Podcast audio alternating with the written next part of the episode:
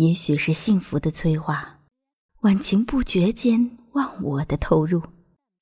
清晨的温度节节攀升，薄被下，结实的肩膀渐渐露出更多。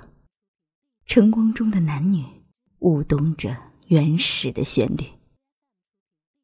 乔金帆，事后晚晴眼神明亮。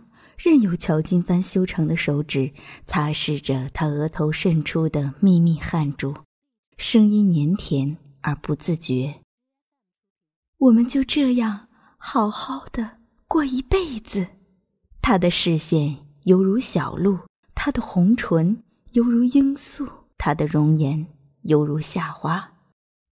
嗯，夏晚晴，别害怕，幸福其实很简单。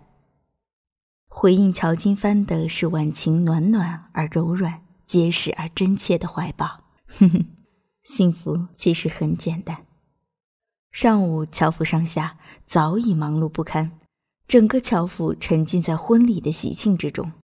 乔老夫人显然也一夜没怎么好睡，虽然精神，却比平日眼袋更大了一些。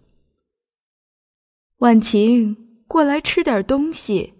待会儿就没时间吃了，乔老夫人早早的就叫着婉晴，又吩咐乔金帆道：“待会儿啊，有几个重要的客人，你和你爸亲自过去迎接，不能怠慢了。”饭桌上，乔老夫人忙着发号施令，婉晴留意到来雪并没有出现，而来凤仪在一边忙碌着。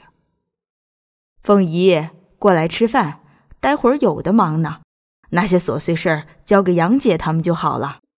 乔继云叫来了来凤仪，来凤仪应声已经赶了过来，却是在坐下之前伸手递过来一个小盒子，放在了婉晴面前。婉晴一怔，没有料到来凤仪会有这么一个动作，倒是不由看向了乔金帆，后者也微微皱眉。无论过去小雪做了什么对不起你们的事情，无论我和你爸之间的感情是不是得到你们的认可，我想请你们谅解，也祝福你们白头偕老。来凤仪这礼物来的突兀，让婉晴和乔金帆一时间骑虎难下。这是一对平安符，我特别去灵隐寺求的，祝你们一世平安，百年好合。婉晴和乔金帆都没有说话，乔继云脸上有些严肃，而一边的乔老夫人已经咳嗽了一声。来凤仪这个点儿选的非常好，明知道婉晴大婚在即，心情愉悦，更知道乔老夫人秉着家和万事兴，但这份礼物婉晴却还是难以接受。接受了就代表原谅，妈。您这么低声下气的求他们干什么呀？这婚礼能不能举行的成，还得另说呢。不知何时，来雪站在了二楼楼梯口，打扮的一身缭绕，比往常都要光鲜明媚，似是心情很好的模样，正准备出门一般。小雪，你胡说什么呢？来凤仪听了，不由着急的怒斥。婉晴却是警惕了起来，来雪如此的自信满满，必然有她的理由。你什么意思？婉晴已经起身，却被乔金帆拉住了手臂。一边的乔老夫人已是气得训斥道：“真是越来越没有规矩了。”来凤仪连忙想开口劝解，来雪已经开口道：“我觉得他们的婚礼，我还是回避一下的好。”来雪说完，已经头也不回的离开了。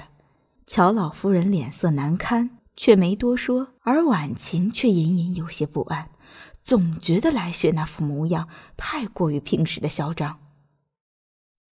别听他胡说，坐下来好好吃饭。